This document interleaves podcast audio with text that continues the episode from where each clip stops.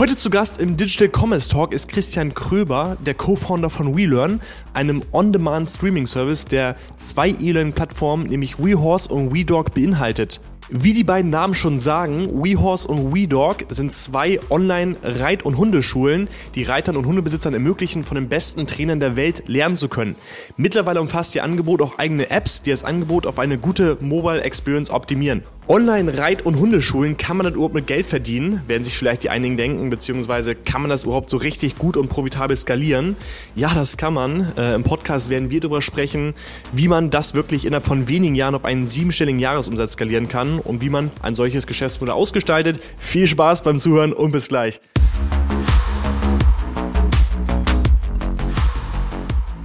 Hallo Christian, schön, dass du heute dabei bist. Ja, Maximilian, ähm, vielen Dank und vielen Dank für die Einladung. Ich freue mich, dabei sein zu dürfen. Ja, dann lass uns doch mal direkt reinstarten. Heute geht's ja um euer Business. Ähm, du wirst gleich mir sehr viel darüber erzählen, wie man eine Online-Reitschule, wie man da ein profitables Business draus bauen kann. Vielleicht kannst du vorher mal erzählen, wer bist du überhaupt, Christian, und was machst du da konkret? Ja, ich bin Christian. Ich bin äh, Co-Gründer und Geschäftsführer der WeLearn GmbH. Wir ähm, betreiben zwei Online-Lernplattformen, WeHorse und WeDog. Einmal WeHorse, die Online-Reitschule, WeDog, die Online-Hundeschule. Das machen wir inzwischen im fünften Jahr. Sitzt in Hamburg, haben aber inzwischen, wir leben in einer Work-from-Anywhere-Welt, Menschen von überall. Und äh, ich selber, wir kommen gleich noch in der Tiefe zu sprechen ähm, zu WeDog und WeHorse. Deswegen noch ein, zwei Sätze kurz zu mir. Äh, ich selber habe äh, Pferde-Background, habe früher relativ hoch geritten, äh, relativ talentfrei allerdings und habe dann ähm, äh, bin ich eigentlich einen klassischen Weg so in die Bankenwelt gegangen. Ich habe äh, Finance and Accounting studiert in Frankfurt, Göttingen und Shanghai. Und nachdem ich auch einen kleinen Ausflug in die Bankenwelt gemacht habe bei einem Schweizer Haus, habe ich festgestellt, das ist auf keinen Fall das, was ich äh, mein Leben lang machen will. Und ähm, so habe ich dann zusammen mit meiner äh, Co-Gründerin Sophie im Jahr oder Anfang 2018, Ende 17, Anfang 18 gegründet und äh, haben damals angefangen mit WeHorse. Sind da auch ein ganz spannender Fall, kommen wir gleich auch noch ein bisschen zu. Und äh, haben jetzt vor kurzem WeDog, die Online-Hundeschule gestartet, als zweite Plattform. Und wie groß seid ihr aktuell, damit man so ein Gefühl dafür bekommt, ähm, mit wem hat man es da zu tun? Also es gibt ja immer verschiedene Parameter, an denen man Größe festmacht. Wir sagen immer nicht ganz genau den, jetzt den Umsatz auf den, auf den letzten Cent, aber ähm, wir machen inzwischen, äh, sind wir vom Umsatz her ähm, das zweite Jahr siebenstellig, auch inzwischen ganz substanziell siebenstellig und sind knapp ähm, 25 Leute. Das sind vielleicht so Parameter, an die, an die auch unsere Zuhörer vielleicht unsere Größe festmachen können. Mhm. Und wie sah die Wachstumskurve aus? Also seit fünf Jahren gibt es euch. Hm, wie sah da so eine Kurve aus? Wann ging es besonders schnell? Wann hattet ihr so ein Plateau? Wie war das die letzten Jahre? Ja, das ist ähm, ganz spannend, weil wir haben gestartet, ähm, wir sitzen in Hamburg in einem Coworking Space im WeWork und wir haben da wirklich angefangen mit dreieinhalb Leuten, wirklich in der Besenkammer. Also wir haben es auch wirklich die Besenkammer immer genannt. Ähm, wir saßen da wie die Hühner auf der Stange und jetzt sind wir so knapp 25 Leute. Ich weiß noch so, in dem allerersten Jahr, ähm, da waren wir, waren wir richtig froh, wenn wir ähm, 30.000 Euro Umsatz hatten und damit ähm, uns bezahlen konnten, die Werbebudgets, ein paar Freelancer und das war für uns Hammer, ja. Da waren wir damals äh, mega froh. Und wenn man sieht, in welchen Sphären wir uns jetzt bewegen, ist doch eine echt eine, eine coole Wachstumskurve entstanden. Und für uns gibt es natürlich gewisse Treiber, die das äh, auch initiiert haben. Wir sind sicherlich auf der Gewinnerseite durch die Corona-Pandemie. Ganz viele hat es ja auch in die andere Richtung getroffen. Deswegen mit aller Demut sage ich, wir sind eher auf der positiven Seite unterwegs. Warum? Menschen haben oder die Digitalisierung wurde einfach fünf Jahre vorgezogen. Das war wie ein Brand, Brandbeschleuniger. Und dadurch äh, haben sich Menschen viel mehr mit digitalen Produkten auseinandergesetzt. Man sieht es ja nur jetzt mal an Zoom. Also auf einmal musste äh, eine Oma musste Zoom bedienen um bei der Taufe der Enkelkinder dabei zu sein, weil sonst gar nichts mhm. gegangen wäre. Das heißt, die ja. Leute haben sich viel mehr damit auseinandergesetzt, gerade im Pferdebereich, was ein Durchschnitt der Digitalisierung auch in der Gesellschaft ist. Im Hundebereich ist es genauso. Äh, wir, Maximilian, wir beide kommen aus der Digitalwelt. Wir, äh, für uns ist kein Problem, ob wir Google Meet, Zoom ähm, oder sonst irgendwas machen. Aber für viele war das vorher eine Herausforderung. Das war für uns natürlich ein enormer, ähm, ein enormer positiver Treiber, dass A, die Menschen mehr Zeit hatten, B, sich mehr mit digitalen Lösungen auseinandergesetzt und auseinandergesetzt haben und C, auch dadurch die äh, erstmal den Need erkannt haben, okay, vielleicht kann ich das ja auch alles digital lösen. Und ich kann mich noch sehr gut an den ersten Lockdown erinnern. Ah, da sind wir substanziell nach vorne gegangen. Also das war, wir haben in den, in den ersten Corona-Monaten eine Person pro Monat eingestellt. Ja, das kann ich gut glauben. Aber wenn, wenn ihr jetzt äh, in Corona so stark gewachsen seid, dann ist es so, dass dieses Wachstum jetzt aufgrund der ganzen Lockerung wieder abflacht. Also viele sprechen auch von E-Commerce-Flaute. Ich finde es ganz spannend, wie manche Menschen auf diese, also ähm, dass manche Menschen wirklich von einer Flaute oder von Blockaden sprechen, weil wenn man sich das ganz genau anschaut, ist ähm, ist eine Flaute mal relativ. Ne? Also klar, wenn man das vergleicht mit den Wachstumsraten vom Vorjahr, ist es wahrscheinlich ein schwächeres Wachstum. Ähm, ansonsten ist aber nicht so, dass der ganze E-Commerce und der Digital Commerce stehen bleibt. Gerade bei Amazon war es auch äh, spannend zu beobachten im ersten Quartal, dass äh, auch Amazon wieder sehr, sehr stark gewachsen ist, was ja auf jeden Fall prä, ähm, prädestiniert für äh, für Online-Wachstum und für E-Commerce-Wachstum auch spricht. Aber wenn, wenn Corona jetzt starkes Wachstum verursacht hat, dann halt jetzt wieder flaches Wachstum, weil es jetzt wieder in die andere Richtung geht? Oder wie läuft es jetzt aktuell für euch? Ja, das ist natürlich ein Thema, was gerade im E-Commerce, du hast es angesprochen, ähm, wir hatten da ja auch im Vorfeld schon einmal uns drüber ausgetauscht gestern. Das ist natürlich eine Herausforderung. Ähm, wir sind jetzt nicht im E-Commerce, aber man muss ja nur die diversesten Podcasts hören, Einschätzungen von Experten. Da sagen ja alle durch die Bank, okay, jetzt kommt vielleicht eine Zeit, die ein bisschen herausfordernder wird.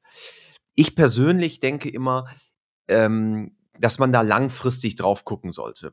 Der Shift von, von ähm, offline zu online, der wird jetzt selbst durch eine Abkühlung des Wachstums, wir reden ja hier nicht über eine Abkühlung generell, sondern eine, über eine Abkühlung des Wachstums, ähm, natürlich in gewisser Weise jetzt erstmal eine Plateauausbildung geben. Wir merken, an gewissen KPIs auch, dass es vielleicht nicht mehr wie in der, wie in den ersten Lockdowns eine zum äh, Beispiel, an welchen KPIs merkt ihr das? Ja, zum Beispiel ähm, neue Orders, Page Views, ähm, In-App-Time. Das sind Dinge, wo man dann merkt, okay, vielleicht ist es nicht so stark wie im ersten Lockdown. Aber ich gebe jetzt mal ein Beispiel von gestern.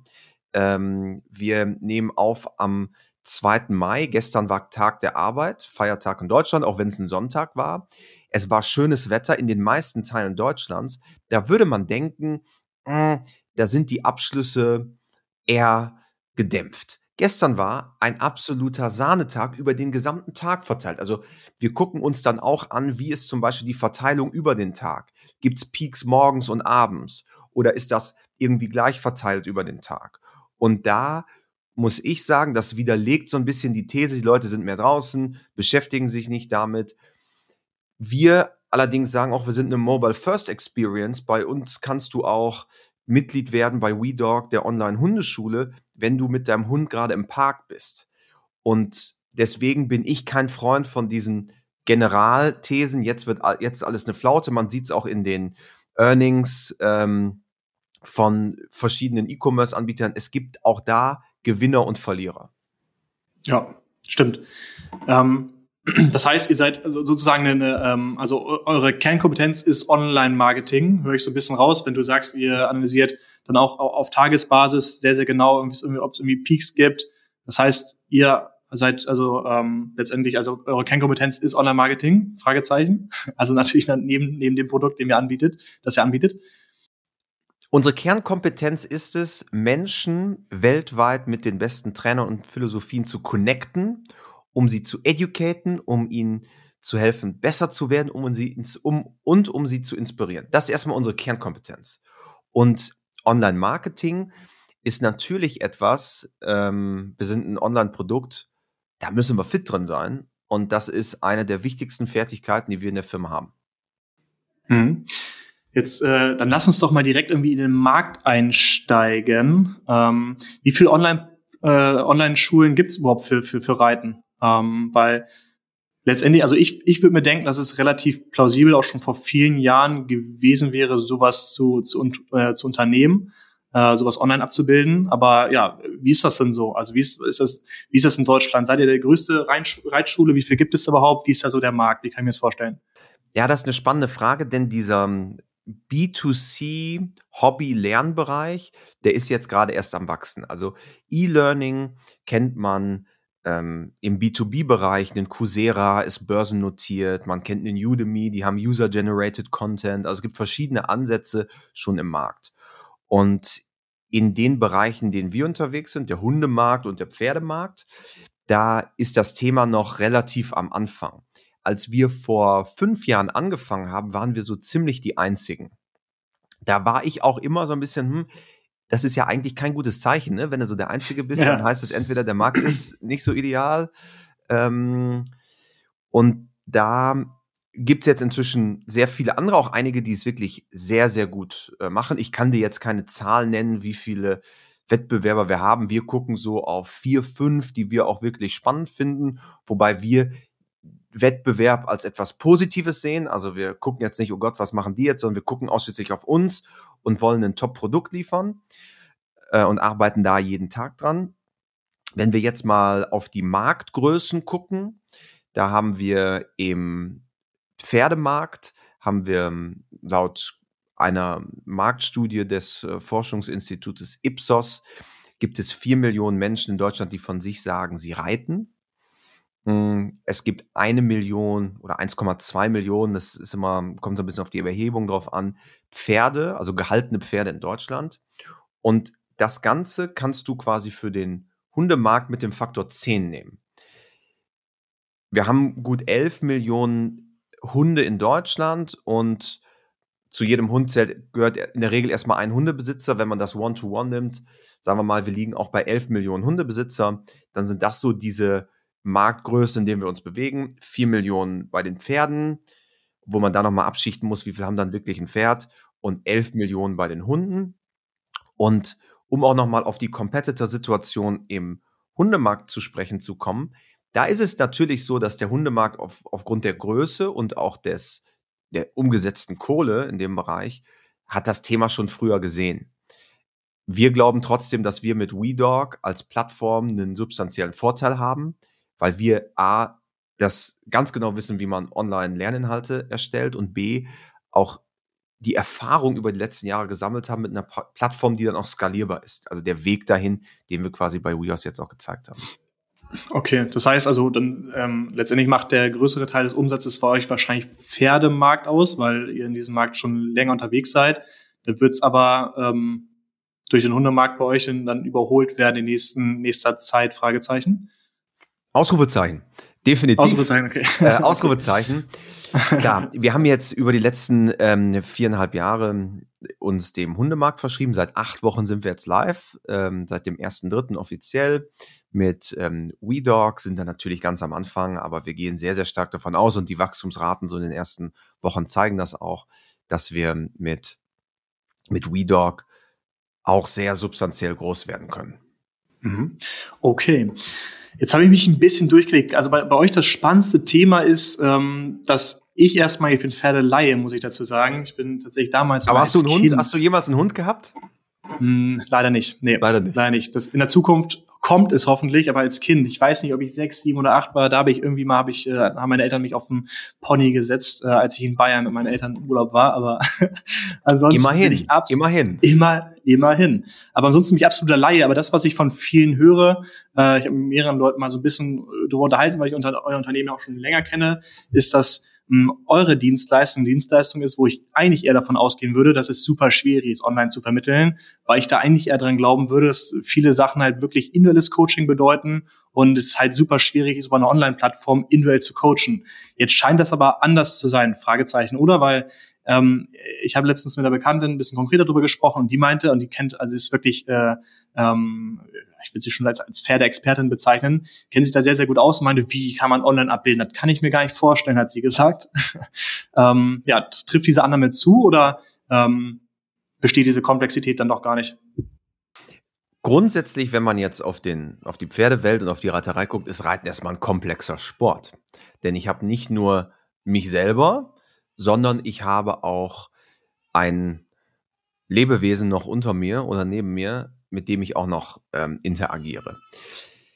Wir als Online-Reitschule sehen uns nicht als Ersatz für den Reitlehrer, sondern als, ich sage immer gerne, verlängerte Werkbank. Denn der Reitlehrer ist nicht immer da, wo du bist, zu dem Budget, was du hast und zu dem Zeitpunkt, wo du kannst und als viertes ganz wichtig in der Qualität, die du gerne hättest. Und wir haben demografischen Wandel, gute Reitlehrer werden weniger, ähm, gute Reitschulen werden weniger und wir werden auch von ganz vielen Reitschulen in Deutschland benutzt. Also idealerweise werden wir sehr tief integriert von einem Reitlehrer in das, äh, in das Training, das sagt, hör zu, ich komme nächste Woche wieder. Und ähm, bis, bis dahin guck doch dir mal ABC auf WeHorse an. Da haben wir auch ergänzende Lernmaterialien und so weiter. Und wenn man das Ganze nochmal, vielleicht einen letzten Satz zum Hundemarkt, da ist es übrigens einfacher, weil ähm, da kann ich das Handy währenddessen in der Hand halten. Das kann ich beim Pferdemarkt, äh, beim, beim Reiten nicht. Mhm. Okay, okay.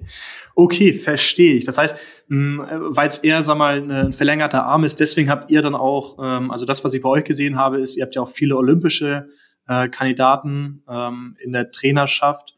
Das ist dann wahrscheinlich auch die, die logische Schlussfolgerung einfach, ne? dass wenn man äh, ein Zusatztraining ha haben möchte, das heißt, die meisten Menschen kommen zu euch und äh, haben schon die Basics erlernt und wenn es dann weitergeht, dann halt wirklich auch von Profis, richtig? Genau, also wir, unser Anspruch ist, mit den Besten in jedem Bereich zu arbeiten, den besten Experten und Trainern. Und davon sind einige Olympiasieger. Und die haben, äh, die zeigen quasi auch ihre Tipps und Tricks. Also es geht wirklich darum, auch so ein bisschen in die Schatzkiste reinzuschauen. Dasselbe auch bei den Hundetrainern. Da haben wir absolute Top-Leute, die dann auch wahrscheinlich nicht auf, in der Qualität, wie es der Durchschnitt ist, das Ganze auch vermitteln können. Mhm. Okay, verstehe ich. Also das, was ich jetzt ja schon schon sehen, Trend, der euch, ähm, der euch in die in die Karten spielt, ist, dass das Angebot vor Ort geringer wird und ja, und das ist ja schon ein Thema, wo man darauf angewiesen ist. Letztendlich, äh, also im besten Falle wohnt man irgendwo, wo es möglichst viel Angebot gibt. Und wenn das Angebot schwindet, shiften Leute automatisch mehr in Offline, äh, in Online, sorry, was ja nicht bei jedem Geschäftsmodell, nicht in jedem Markt der Fall ist. Wie ist es mit der Nachfrage? Steigt die oder ähm, in, in, in beiden Märkten oder wie ist es da zu beobachten? Du meinst die Nachfrage nach Nachfrage nach so allgemein nach Training, ja, nach so einem Produkt. Ja, also, also nicht nur offline, online, sondern allgemein. Gibt es mehr Hundebesitzer bald oder, oder mehr Pferdebesitzer? Also ähm, Hundebesitzer ist es so, dass die durch Corona sogar angestiegen sind. Das sind die sogenannten äh, Corona-Welpen. Äh, ist auch eine große Herausforderung für die Tierheime, äh, denn es kommen einfach mehr. Ähm, es werden, es wurden ganz viele Welpen gekauft. Wir machen ja auch Marktumfragen. Wir gehen dann zum Beispiel hier in Hamburg durch den Stadtpark. Das ist so mit der größte Park. Da gibt es eine große Hundeauslaufzone und da sprechen wir mit Leuten auch. Und da merken wir auch ganz viel, dass Leute sagen, ja, ich habe mir jetzt einen Hund gekauft. Ehrlicherweise habe ich mich vorher nie damit beschäftigt. Ich wollte aber jemanden haben, der mit mir quasi die Corona-Zeit verbringt, weil ich vielleicht Single bin. Mm, und äh, im Pferdemarkt ist es, ist es dasselbe. Menschen beschäftigen sich viel mehr mit diesen Ausbildungsthemen, weil einfach auch die Wertigkeit des Hobbys zunimmt. Ähm, da ist der, ist das Pferd fast wie ein Familienmitglied, der Hund genauso. Und deswegen ist die Nachfrage nach diesen Ausbildungsthemen schon absolut da. Mhm, okay, verstehe ich. Verstehe ich. Jetzt wird es ja auch total Sinn ergeben, eigentlich einen Online-Shop noch nebenbei zu machen. Ihr habt ja eine große Community, ähm, ihr habt viele, viele, viele Kunden und Kundinnen. Wird das nicht total Sinn ergeben, jetzt einen Online-Shop noch mit aufzugleisen, indem ihr dann äh, noch mit abverkauft? Oder habt ihr da generell auch andere Affiliate-Programme laufen? Wie, wie funktioniert das? Eine klare Antwort. Fokus. Wir glauben daran und auch ich persönlich sehr stark, eine Sache machen und die auf höchstem Niveau. Und dann kann man darüber nachdenken, noch was Zweites zu machen. Aber wir sind schon mit dem Thema Lernen so intensiv beschäftigt und da ist so viel Wachstumspotenzial. Wir sind so am Anfang bei allem, dass es jetzt, glaube ich, für uns als Organisation und auch generell unternehmerisch nicht das Richtige wäre, zu sagen, komm, wir machen noch hier was und dann also Online-Shop, wo es sind auch schon proaktiv Marken auf uns zugekommen und gesagt, sag mal, ihr habt doch hier die Pferdebesitzer, macht das nicht Sinn, dass wir nach dem Video denen mal irgendwie noch was verkaufen? Man muss nur an sich selber denken, würde man dasselbe bei einer Online-Lernplattform wie Coursera oder bei einem Online-Streamer wie, wie Netflix erwarten? Wahrscheinlich eher nicht. Und deswegen sind wir zum jetzigen Zeitpunkt, vielleicht ändert sich das in fünf Jahren, aber zum jetzigen Zeitpunkt voll darauf fokussiert, dieses Lernthema voranzutreiben. Mhm. Okay, wenn du jetzt vom Fokus sprichst, ihr habt ja, äh, das habe ich vorher gelesen, ähm, ziemlicher Gamechanger scheint bei euch ja gewesen zu sein, dass ihr ähm, auch außerhalb Europas jetzt vertreibt und dort auch äh, eure Plattform erweitert. Spricht das nicht eigentlich gegen den Fokus, weil ich mir bei euch, also gerade bei euch relativ komplex vorstelle, in einen anderen Markt, also in einem anderen Land zu gehen, wo es wahrscheinlich auch viele Sprachbarrieren geht, wenn, ne, wenn, wenn du eine Dienstleistung hast, ein Produkt hast, wo du viele Erklärvideos hast, ähm, spricht das nicht eigentlich dagegen, einen richtigen Fokus zu haben? Oder ist der deutsche Markt bei euch gerade im Fernsehsegment schon so abgeschöpft, ähm, dann doch über das Wachstum des, äh, der letzten Zeit, dass es dann mehr Sinn ergeben hat, zu internationalisieren oder noch stärker zu internationalisieren? Also es gibt ja bei der Internationalisierung, da hast du absolut recht, große Komplexitäten, die man auch gar nicht negieren kann. Also jeder weiß, der schon mal Internationalisierung gemacht hat, man denkt immer, naja, jetzt gehen wir irgendwie nach in die Niederlande und auf einmal gibt es tausend Dinge, die man beachten muss.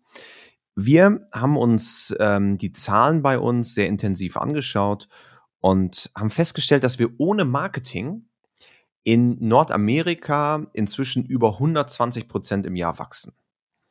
Äh, ich habe mir die Zahlen jetzt gerade des ersten Quartals gerade wieder angeschaut. Wir sind 119 Prozent gegenüber dem Vorjahr gewachsen. Und ähm, in diesem Narrativ des Fokuses ist es ja erstmal, wenn man sagt, man will so eine Lernplattform wie wir, guckt man ja nicht anhand der Länder, sondern man guckt erstmal anhand der Sprache. Weil ich kann ja sagen, okay, mit Deutsch erreiche ich Deutschland, Österreich, Schweiz. Das ist unser Kernmarkt. Das ist unser Brot- und Buttermarkt, der auch für uns weiter das absolut Wichtigste ist. Daneben haben wir aber schon immer englische Inhalte gehabt. Denn das sieht man von außen kaum. Wir haben, als wir gestartet haben, und das ist das Spannende, was ich ganz am Anfang kurz angedeutet habe, dass wir vielleicht noch ganz kurz drüber sprechen. Wir sind nämlich ein Start-up, aber auch in gewisser Weise ein Transformationscase. Denn am 01.01.2018 haben wir den Content-Bestand des damalig größten DVD-Anbieters im Pferdebereich übernommen. Pferdia TV. Und das war quasi der Startschuss auch für unsere Library. Und da war sehr viel englischer Content drin. Mit Fokus auf Nordamerika. Da haben wir gedacht, okay, das nehmen wir, reichern wir noch ein bisschen an und packen es einfach mal raus. Und da haben wir festgestellt, oh, das fliegt relativ gut.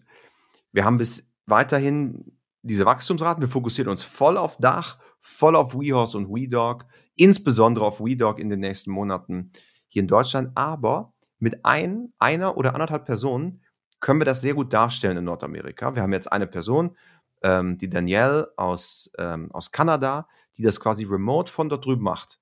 Und ich glaube, es wäre einfach doof, das nicht mitzunehmen, zumal das uns dann im zweiten Schritt, wenn wir äh, in Dach noch besser aufgestellt sind, noch viel schneller in diesen Markt reinkommen, weil uns Menschen schon kennen, wir Umsätze machen, aufgrund unserer Plattform war es relativ einfach, US-Dollar draufzunehmen. Und das haben wir gedacht, okay, das nehmen wir mit, das macht absolut Sinn trotz des, des Gedanken des Fokuses. Mhm. Okay. Okay. Ähm, vielen Dank schon mal. Wenn, wenn du sagst, ihr, ihr wachst jetzt stark, jetzt seid ihr knapp 30 Leute, wo wird denn jetzt investiert, people-technisch? Also über euer Produkt, was ja dann doch ähm, sehr stark oder was sehr stark skalierfähig äh, ist, ihr habt keine Verfügbarkeitsprobleme, ähm, viele andere Probleme nicht, die andere E-Commerce-Firmen haben. Auch jetzt gerade wahrscheinlich ein riesiger Vorteil. Alles, was ähm, mit dem Krieg in der Ukraine auch zu tun hat, da seid ihr nicht von betroffen. Wo, wo investiert ihr dann rein? Ihr seid ja auch schon eine, ihr seid ja eine starke Content-Plattform. Ist es dann in Personen, die Marketing, also die hauptsächlich Marketing und Content machen oder äh, wie investiert ihr people-technisch die nächste Zeit? Am Ende, wie du es richtig gesagt hast, wir haben dankenswerterweise jetzt bei den ganzen Supply Chain Problemen, davon sind wir, sind wir nicht betroffen. Wir haben am Ende zwei in unserem Geschäftsmodell zwei Kostenpositionen, die am Ende auch das Ergebnis treiben. Das ist einmal Personalaufwand und dann sind das Werbekosten. Und wir haben jetzt über viereinhalb Jahre den Case entwickelt, also haben die Plattform gebaut, immer vor dem Hintergrund, da sollen mehrere Marken drauf Platz finden. Also das ist quasi dasselbe Frontend, aber ein Backend. Mm, äh, sorry, das sind zwei Frontends, ein Backend so rum. Und ähm, das war immer die Devise. Und jetzt investieren wir ähm, stärker in Marketing. Also das sind für uns die Werbebudgets und natürlich die Personen, die das Ganze auch betreiben. Am Ende haben wir, besteht unser Topf an Personalaufwand aus drei verschiedenen Bereichen. Das ist Content Creation, das sind dann die Hunde- und Pferdeexperten, Cutter, äh, Motion Designer, Texter, die gemeinsam die Lerninhalte produzieren. Das ist einmal der eine Topf.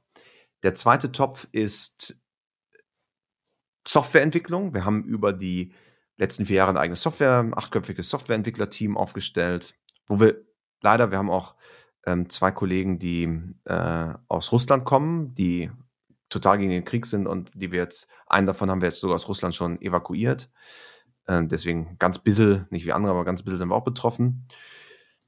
Also Softwareentwicklung, die Plattform, neue Features. Ein Feature wird geschrieben auf zwei, das kommt dann auf zwei Plattformen und dann das letzte, das ist quasi Marketing. Und natürlich die Werbebudgets skalieren, aber du brauchst auch Leute, die es dann machen.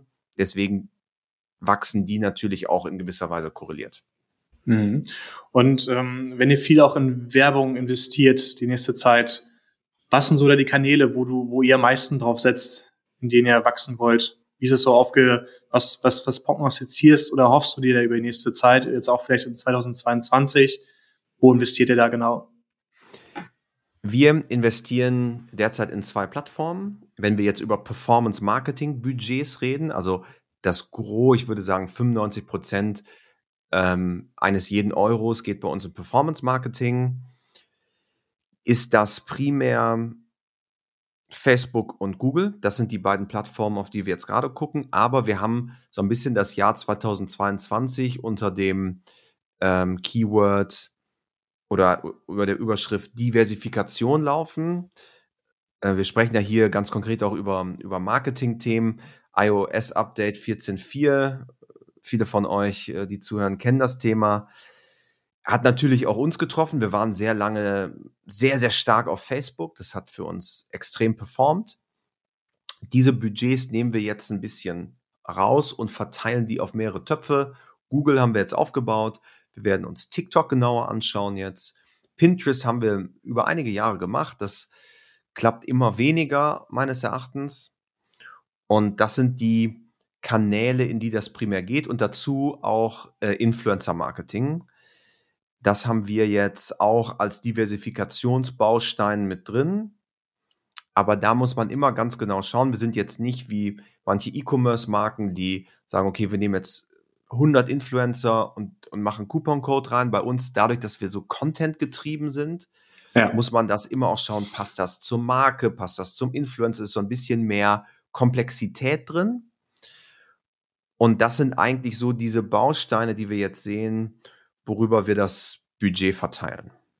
Hm. Okay, das heißt also, ähm, was ich jetzt wahrnehme, ist also Paid, Google, Social, Influencer Marketing. Gibt es noch andere neue Plattformen, die ihr bespielt oder sagt ihr, hey, ähm, habt ihr SEO schon wie alles ausgeschöpft? Wie viel, ähm, wie viel Potenzial gibt es da noch? Ähm, gibt es da vielleicht andere Kanäle, also irgendwie Offline-Kanäle, in die ihr investiert, über die ihr stark wachsen wollt, wenn ihr wirklich diversifizieren wollt, weil die Kanäle, über die du jetzt gesprochen hast, sind ja auf jeden Fall auch Kanäle, also wo es nach wie vor auch viele Chancen gibt, auch zu wachsen, aber Kanäle, in denen es auf jeden Fall auch schwieriger geworden ist, äh, sagen wir mal, mit den Herausforderungen vielleicht umzugehen. Gibt es noch andere Kanäle, die du jetzt irgendwie ganz neue oder wo du ganz neue Fässer mit öffnest?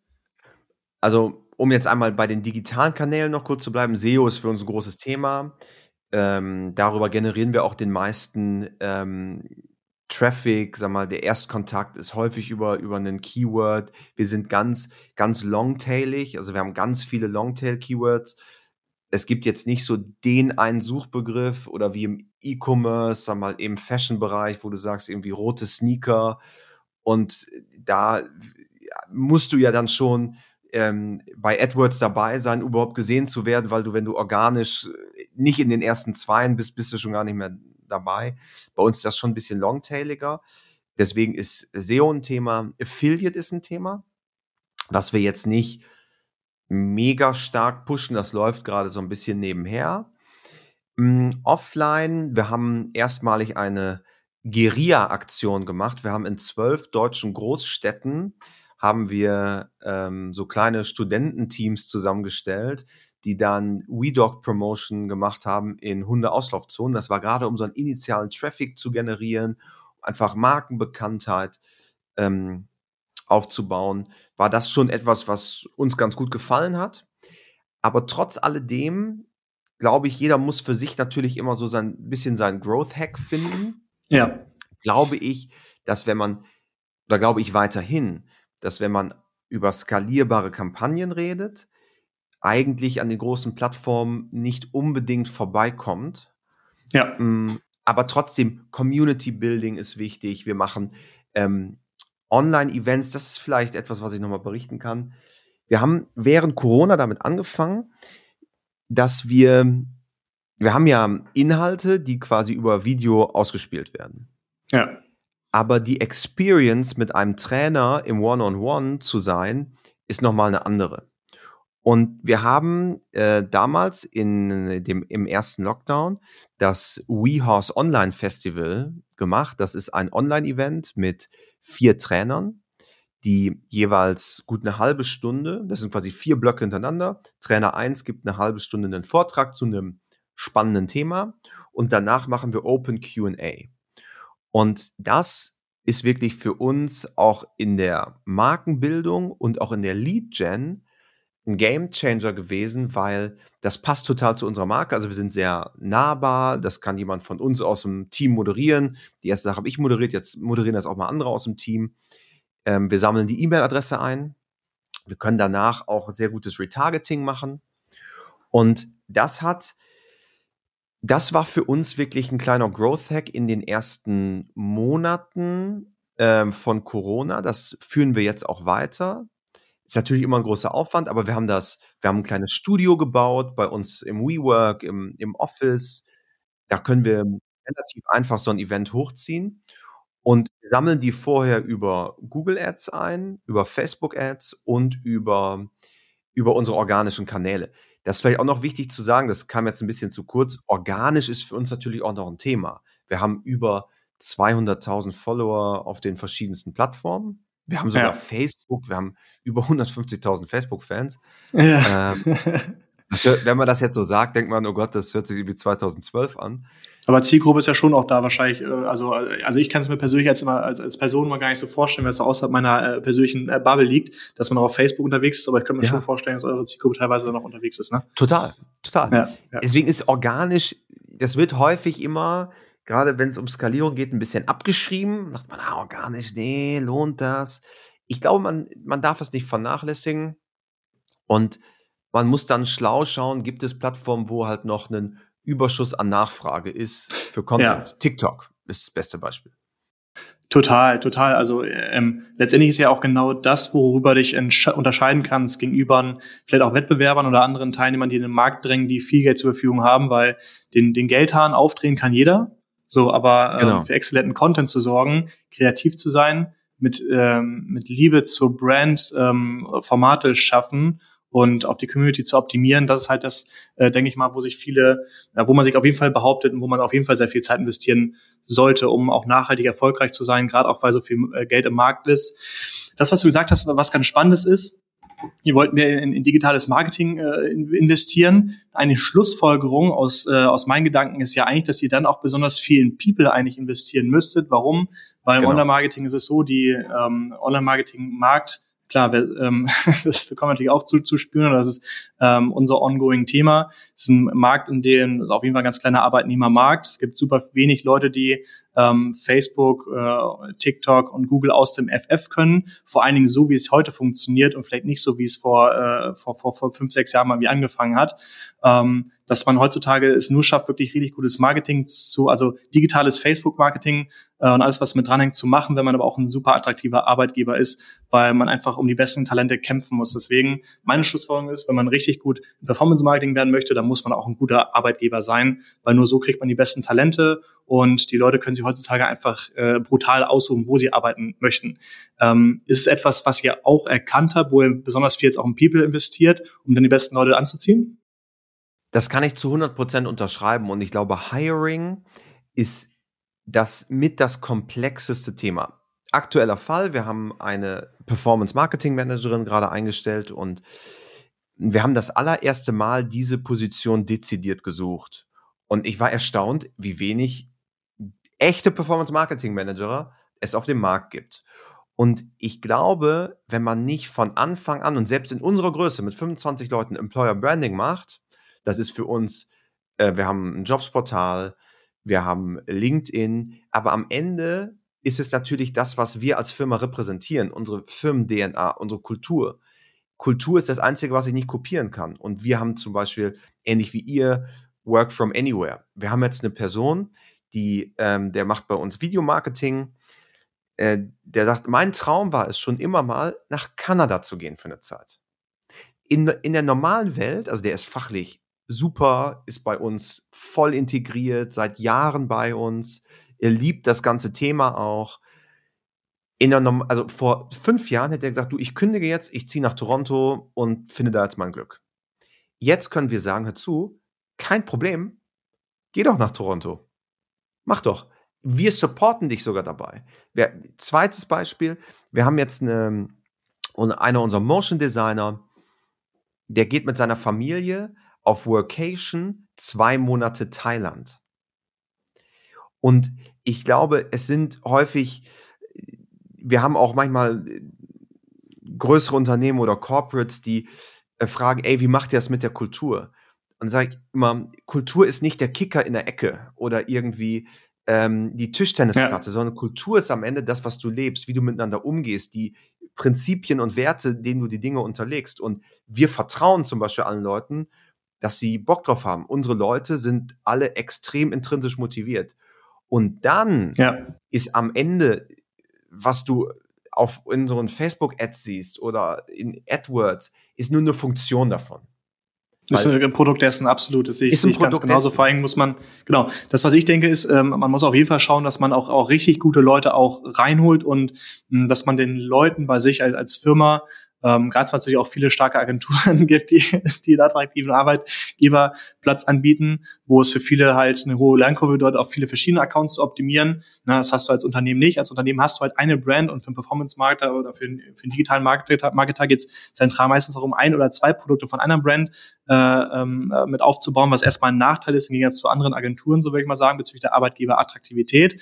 Ähm, sollte man auf jeden Fall schauen, dass man den Leuten bei sich halt die optimalsten Ressourcen zur Verfügung stellt, mit denen sie arbeiten und mit denen sie auch lernen können. Das heißt, dass man guckt, äh, welches Toolstack optimiert man für die Leute, die im digitalen Marketing arbeiten, ähm, was für Weiterbildungsmöglichkeiten stellt man denen zur Verfügung, was für ein Netzwerk stellt man denen zur Verfügung, ist meiner Meinung nach halt unfassbar wichtig, um die Leute zu halten, weil es den besten Leuten immer darum geht zu lernen und das auch mit den besten Leuten irgendwie zu machen, aber auch mit Ressourcen, ähm, in man, mit, mit denen man sich halt ähm, wirklich gut weiterentwickeln kann. Also ist auf jeden Fall nochmal ein spannendes, spannendes Thema, wenn man darauf wahrscheinlich nochmal zu, zu sprechen kommt. Ähm, äh, Frage von meiner Seite aus nochmal, ähm, wenn wir jetzt auch wirklich auf die digitalen Kanäle auch zu sprechen kommen, das äh, interessiert die meisten wahrscheinlich hier auch besonders.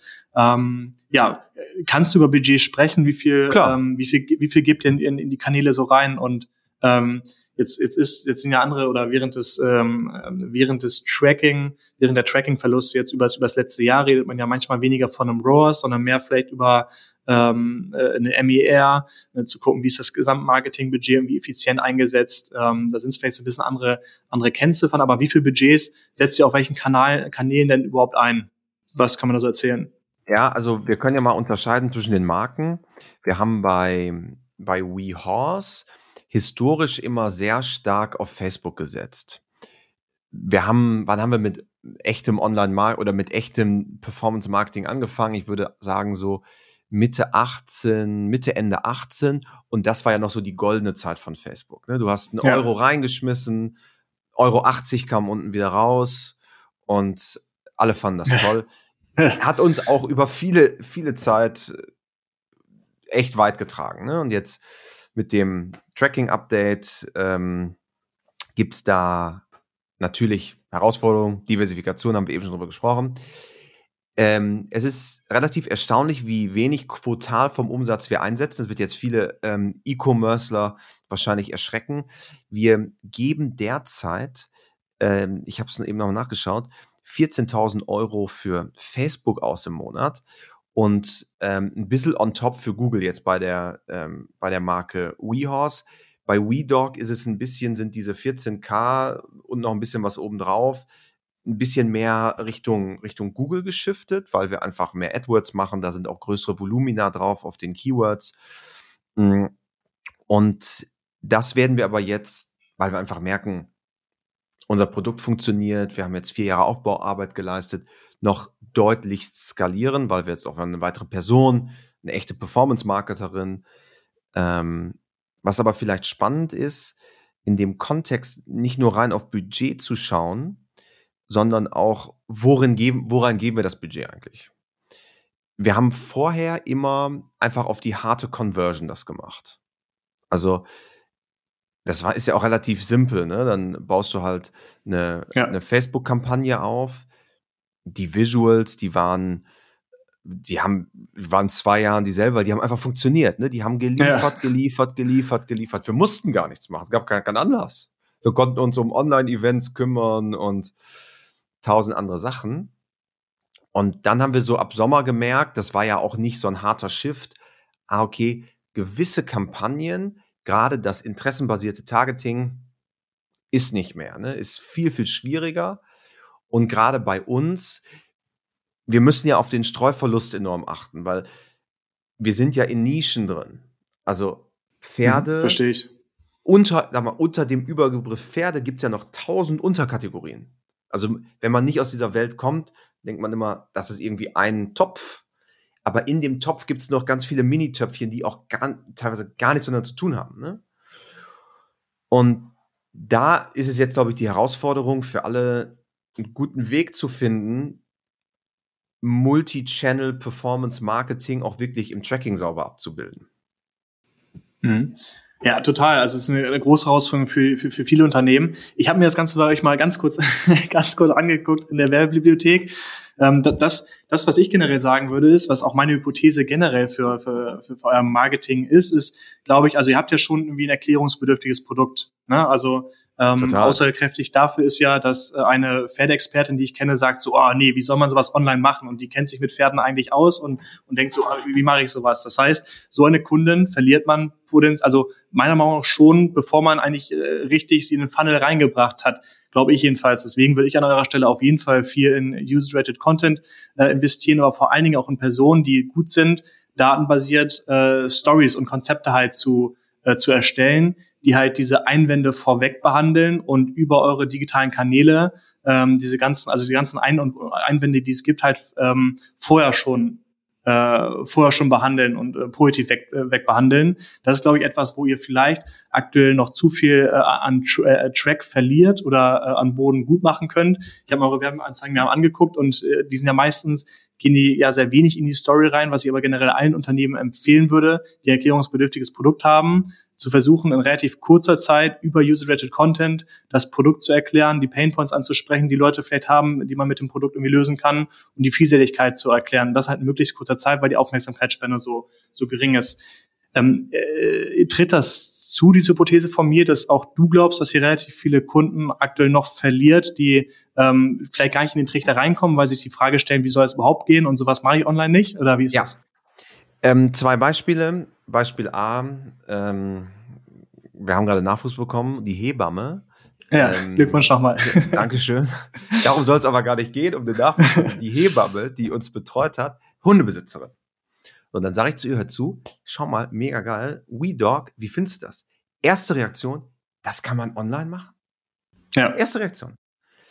Zweites Beispiel, wir haben jetzt unsere Personas angepasst, weil wir sind nochmal durchgegangen, ähm, das ist ja immer so der klassische Ansatz, man guckt erst auf die Personas drauf. Ich finde in der Realität manchmal gar nicht so einfach. Stimmt. Ähm, es ist immer theoretisch alles so schön, aber dann sitzt man da und sagt, ah, passt das jetzt wirklich und schon harte Annahmen, die man fällt. Aber wir haben jetzt eine Person, die einen Vorbehalt dagegenüber hat. Und ich glaube, man muss noch viel mehr, oder wir müssen da noch viel stärker dran arbeiten. Das ist auch ein großes Wachstumsfeld für uns. Nicht nur die auf die Plattform zu bekommen, die sowieso schon sagen, ah, macht ja total Sinn und die auch tief in der Szene drin sind, Hundeexperten sind, Pferdeexperten sind, sondern ähm, mehr auch Leute, die vielleicht noch gar nicht aware darüber sind, dass es ja. auch ein digitales Produkt für deren Problem gibt. Ja, 100 Prozent, 100 Prozent. Da sehe ich auch viele, viele Marken dort draußen, viele Konzerne, die vielleicht bis jetzt noch nicht, also vor allem sehe ich viele Marken, die vielleicht bisher noch nicht so gezwungen waren, ihre Marketingkanäle halt äh, auf, auf Effizienz zu optimieren, äh, wirklich in einen, an einen kleineren Stellschrauben zu drehen, als es vielleicht noch notwendig war vor, vor einigen Jahren. Meistens ist ja irgendwie der Druck ne, und die Notwendigkeit, die einen dazu bewegt, äh, Dinge zu tun. Und wenn es irgendwie läuft, dann läuft es irgendwie. Ähm, ja, also kann ich nur unterstützen.